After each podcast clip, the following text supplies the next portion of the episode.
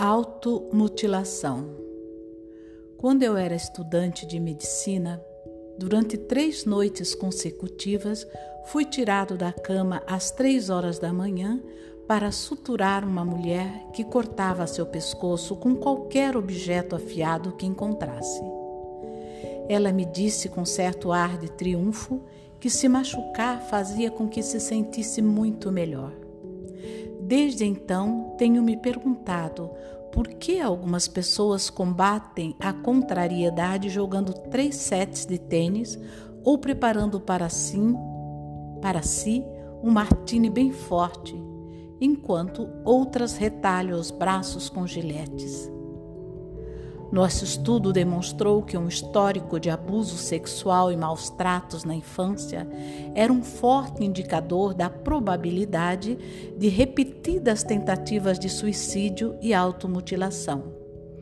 Eu me perguntava se as ideias suicidas dessas pessoas teriam surgido quando elas ainda eram muito pequenas e se elas encontravam consolo em planejar uma fuga através da morte ou se ferindo. Por, por acaso se ferir começa como uma tentativa desesperada de obter alguma sensação de controle?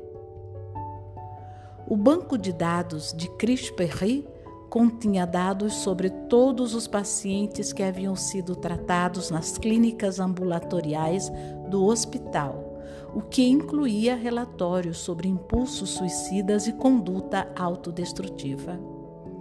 O que me interessava agora era saber quais membros do grupo haviam se beneficiado da terapia e quais mantiveram a conduta suicida e autodestrutiva.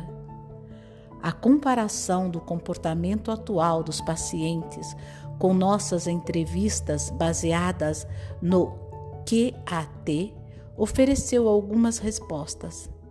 Pacientes que continuavam autodestrutivos relataram não se lembrar de se sentir em segurança com alguém na infância.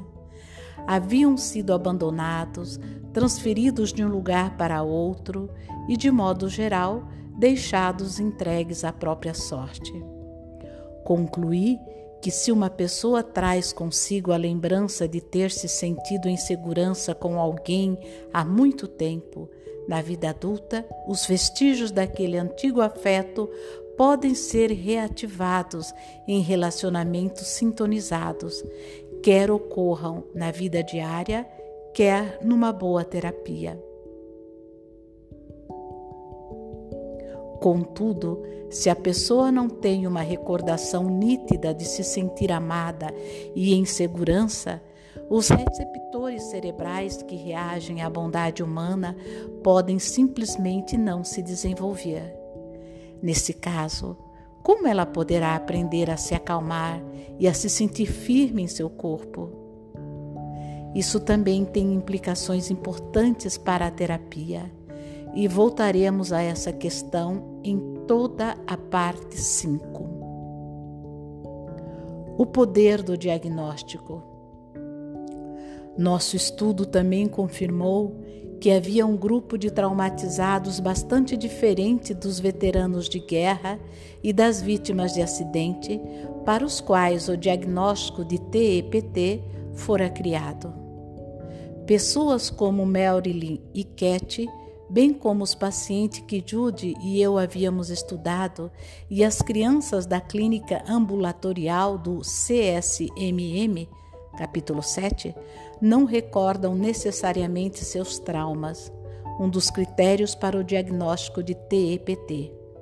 Ou pelo menos não se preocupam com lembranças específicas dos abusos que sofreram, mas continuam a se comportar como se ainda estivessem em perigo. Vão de um extremo ao outro têm dificuldade para prestar atenção no que estão fazendo e investem sem cessar contra si mesmas ou contra outras pessoas. Até certo ponto, seus problemas são semelhantes aos dos veteranos, porém são também bastante diferentes, pois o trauma de infância as impediu de desenvolver algumas capacidades mentais que os militares adultos possuíam antes dos episódios traumáticos. Ao constatarmos isso, formamos um grupo para se reunir com Robert Spitzer, que depois de orientar a preparação do DSM, vinha revisando o manual.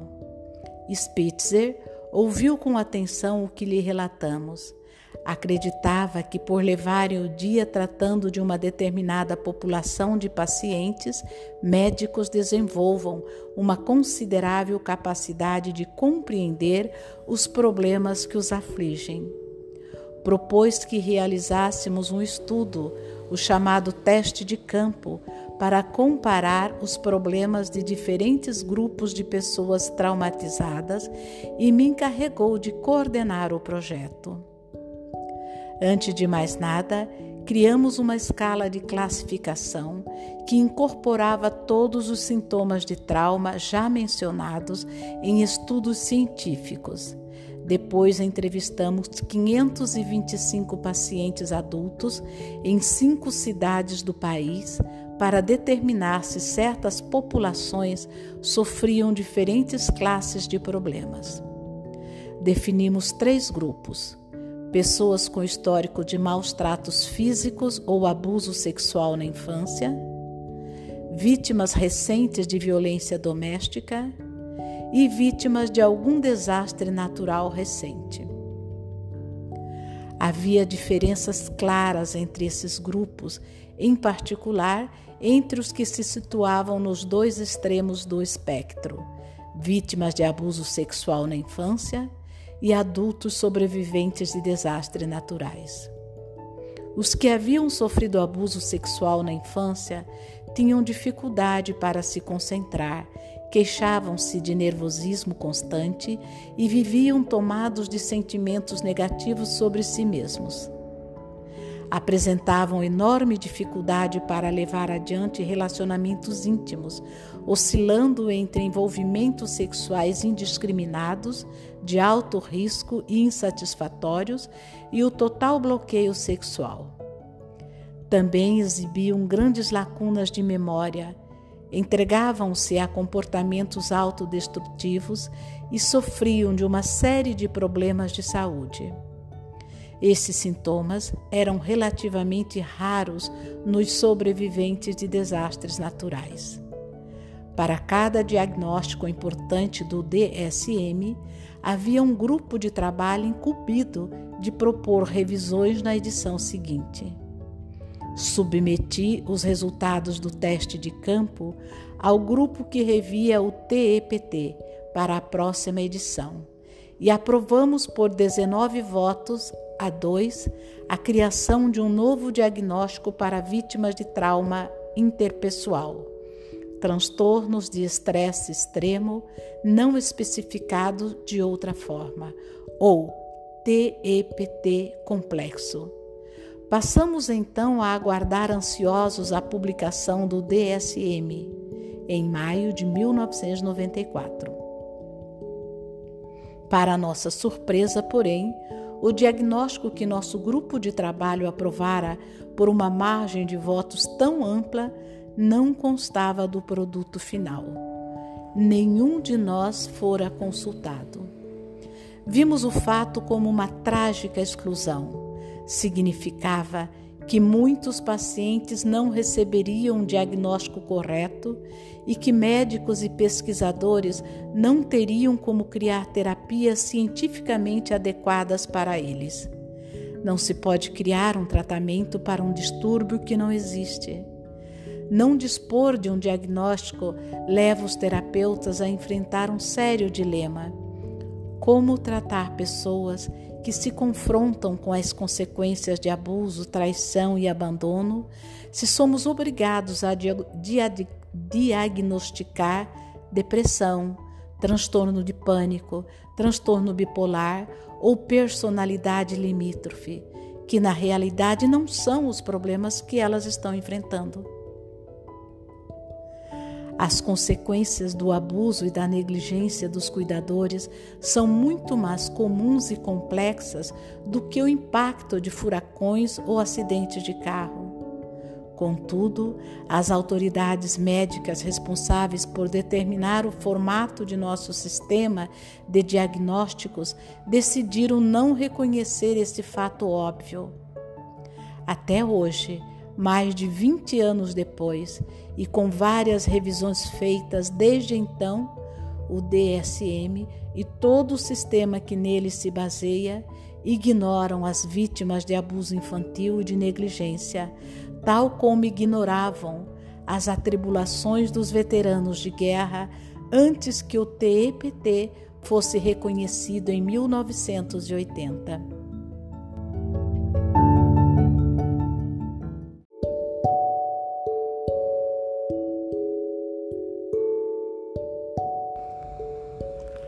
A epidemia oculta.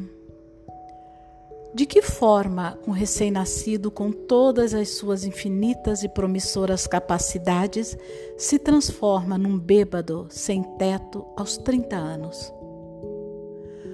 Como já ocorreu em muitas descobertas importantes, foi por acidente que o clínico Vicente Feliti se deparou com a resposta. Em 1985, Feliti era chefe do Departamento de Medicina Preventiva do Plano de Saúde Kaiser, permanente em San Diego, na época o maior programa de triagem médica do mundo. Também dirigia uma clínica de obesidade que utilizava uma técnica chamada jejum absoluto suplementado para obter uma drástica perda de peso sem necessidade de cirurgia. Um dia, uma auxiliar de enfermagem de 28 anos apareceu em seu consultório. Feliti aceitou sua declaração de que a obesidade era seu principal problema e a incluiu no programa. Durante as 51 semanas seguintes, o peso dela caiu de 185 para 60 quilos. Contudo, quando Feliti voltou voltou a vê-la, meses depois, ela recuperara mais peso do que ele considerava biologicamente possível em tão pouco tempo. O que acontecera? Feliti, ou Felite, soube então que a esbelteza recém-adquirida da mulher atraíra a atenção de um colega de trabalho que passara a namorá-la e lhe propusera fazer sexo. Ela foi para casa e começou a comer. Entupia-se de comida de dia e continuava a comer em episódios de sonambulismo à noite. Felite decidiu investigar essa reação extrema e ela lhe revelou uma história de incesto com o avô. Esse era apenas o segundo caso de incesto que Felite registrara em 23 anos de clínica médica mas dez dias depois ele ouviu uma história semelhante. semelhante. Felite e sua equipe então fizeram investigações e descobriram que a maioria de suas pacientes de obesidade mórbida sofrera abuso sexual na infância, além de um sem fim de outros problemas familiares. Em 1990, numa reunião da Associação Norte-Americana para o Estudo da Obesidade em Atlanta, Felite apresentou dados colhidos nas primeiras 286 entrevistas de pacientes feitas por sua equipe e espantou-se com a reação violenta de alguns especialistas. Por que ele acreditava nessas mulheres? Não percebia que inventavam qualquer explicação para suas vidas fracassadas? Um epidemiologista do CDC, porém, incentivou-o a empreender um estudo mais amplo, com base na população em geral, e o convidou a se reunir com um pequeno grupo de pesquisadores naquela instituição. O resultado foi o monumental inquérito de experiências adversas na infância, conhecido como ACE, uma colaboração entre o CDC e o Kaiser Permanente, representado pelos médicos Robert Anda e Vicente Felite. Mais de 50 mil pacientes do Kaiser passavam pelo Departamento de Medicina Preventiva a cada ano para uma avaliação detalhada, preenchendo um extenso questionário médico. Felite e Anda dedicaram mais de um ano na formulação de dez novos quesitos que cobriam categorias cuidadosamente definidas de experiências adversas na infância, entre as quais abusos físicos e sexuais, negligência física e emocional e disfunção familiar, como ter pais divorciados com doenças mentais, toxicômanos ou presos. Depois perguntaram a 25 mil pacientes se estavam dispostos a falar de episódios da infância. 17.421 concordaram. Suas respostas foram então comparadas com os pormenorizados prontuários médicos que o Kaiser mantinha sobre todos os pacientes. O estudo ACE revelou que as experiências traumáticas durante a infância e a adolescência eram muito mais comuns do que se pensava. Os entrevistados eram, na maioria, brancos de classe média, de meia idade, instruídos e com condições financeiras para pagar bons planos de saúde. Apenas um terço deles relatou não ter vivido experiências adversas na infância. Uma entre dez pessoas respondeu afirmativamente à pergunta: um dos pais ou outro adulto na casa com frequência ou com muita frequência o xingava, insultava ou humilhava? Mais de um quarto respondeu afirmativamente às perguntas. Um de seus pais, com frequência ou com muita frequência, o empurrava, agarrava, esbofeteava ou atirava alguma coisa em você? E um de seus pais, com frequência ou com muita frequência, lhe batia com tanta força que deixava marcas ou o feria? Em outras palavras, é provável que mais de um quarto da população americana tenha sofrido maus tratos físicos na infância. As perguntas: um adulto ou uma pessoa pelo menos cinco anos mais velha que você algum dia tocou seu corpo com intenção sexual? E um adulto ou uma pessoa pelo menos cinco anos mais velha que você algum dia tentou ter uma relação oral, anal ou vaginal com você? 28% das mulheres e 16% dos homens responderam afirmativamente. Uma entre oito pessoas respondeu afirmativamente às perguntas. Quando criança, você viu alguém, às vezes com frequência ou com muita frequência, empurrar, agarrar, esbofetear sua mãe ou atirar algum objeto nela? E quando criança, às vezes com frequência ou com muita frequência, você viu sua mãe ser chutada, mordida, esmurrada ou atingida com um objeto pontiagudo? Cada resposta afirmativa valia, cada resposta afirmativa valia um ponto em uma escala que ia de 0 a 10. Por exemplo, uma pessoa que tivesse sido alvo de maus tratos verbais frequentes, tivesse mãe alcoólatra e pais divorciados, teria três pontos na pesquisa ACE. Entre os dois terços de entrevistados que relataram uma experiência adversa, 87% ficaram com dois pontos ou mais. Uma pessoa entre seis marcou quatro pontos ou mais. Em suma, Felite e sua equipe haviam constatado que experiências adversas se interrelacionam, se interrelacionam, embora quase sempre sejam estudadas separadamente. Em geral, as pessoas não crescem numa casa em que um irmão está na cadeia, mas de resto está tudo bem.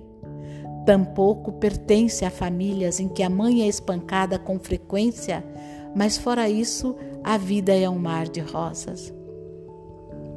Os episódios de abuso nunca são isolados e cada experiência adversa adicional relatada aumenta o custo em danos posteriores. Felite e sua equipe verificaram que os efeitos do trauma na infância apareciam primeiro na escola. Mais de metade daqueles com um mínimo de quatro pontos disseram ter problemas de aprendizado ou de comportamento, em comparação com 3% daqueles com pontuação zero. Ao crescer, as crianças não deixavam para trás os efeitos de suas primeiras experiências. Como observa Felite, muitas vezes as experiências traumáticas se perdem no tempo ou são encobertas por vergonha, segredo e tabu social. Mas o estudo revelou que o impacto do trauma impregnava a vida adulta. Verificou-se, por exemplo, que pontuações elevadas no ACE apontavam para mais faltas ao trabalho, problemas financeiros e menos conquistas ao longo da vida. No tocante ao sofrimento pessoal, os resultados eram devastadores. À medida que a pontuação no ACE crescia, a depressão crônica na vida adulta também aumentava bastante. Nos que tinham quatro pontos ou mais de ACE, o índice de depressão era de 66% entre mulheres e 35% entre os homens, em comparação com o índice geral de 12% nas pessoas sem pontuação ACE. A probabilidade de uso de antidepressivos ou de analgésicos prescritos também crescia de maneira proporcional. Como Felite notou, é possível que estejamos tratando hoje experiências que ocorreram há 50 anos e a um custo cada vez mais alto. Antidepressivos e analgésicos constituem uma parcela substancial de nossos gastos nacionais, cada vez maiores em assistência médica. Por ironia, as pesquisas têm mostrado que pacientes deprimidos, sem história prévia de abuso ou negligência, costumam responder muito melhor aos antidepressivos do que pacientes com esses antecedentes. A confissão dos entrevistados sobre tentativas de suicídio aumentou exponencialmente conforme os pontos do ACE. Entre 0 ponto e 6 pontos, há um aumento de 5 mil por cento na probabilidade de tentativas de suicídio. Quanto mais só e desprotegido se sente o indivíduo, mais a morte lhe parecerá a única saída. Se uma pesquisa informa que determinada questão ambiental leva a um aumento de 30% na probabilidade de se contrair algum tipo de câncer, a notícia logo vira manchete. Mas esses números muito mais assustadores não despertam interesse. Como parte da avaliação clínica inicial, perguntava-se aos participantes do estudo: Algum dia você já se considerou alcoólatra? Pessoas com quatro pontos de ACE tinham uma probabilidade sete vezes maior de serem alcoólatras do que adultos com zero ponto. O uso de drogas injetáveis crescia de maneira exponencial. Entre os que tinham seis pontos ou mais, a probabilidade do consumo de drogas intravenosas era 4.600% maior do que no caso de pessoas com zero ponto. As mulheres que participaram do estudo foram interrogadas a respeito de estupro na vida adulta. Entre as que não tinham pontos na pesquisa ACE, o índice de estupro foi de 5%. Já entre as que tinham quatro pontos ou mais, o número subiu para 33%, porque meninas que sofrem porque meninas que sofreram abuso sexual ou negligência têm muito mais probabilidade de serem vítimas de estupro na vida adulta? Por quê? As respostas a essa pergunta contêm implicações que vão muito além do estupro. Vários estudos mostraram que meninas que testemunharam violência doméstica na infância correm um risco bem maior de terminar elas próprias em relacionamentos marcados pela violência. Já o risco de que meninos que assistiram a cenas de violência doméstica venham a maltratar suas parceiras é multiplicado por sete. Mais de 12% dos homens que participaram do estudo haviam visto a mãe sofrer violência. A lista de comportamentos de alto risco previstos pela pontuação na pesquisa ACE incluía tabagismo, obesidade, gravidez não intencional, multiplicidade de parceiros sexuais e exposição a doenças sexualmente transmissíveis. Por fim, o custo dos problemas graves de saúde era impressionante. Pessoas que marcaram seis pontos ou mais tinham uma probabilidade de 15% ou mais, na comparação com as que não pontuaram, de estar sofrendo uma das dez principais causas de óbitos nos Estados Unidos, entre as quais doença pulmonar, obstrutiva crônica, doença cardíaca isquêmica e doença hepática. Entre elas, a probabilidade de ter câncer era duas vezes maior além de, além de quatro vezes maior de sofrer de enfisema. O estresse físico permanente continua a cobrar seu preço.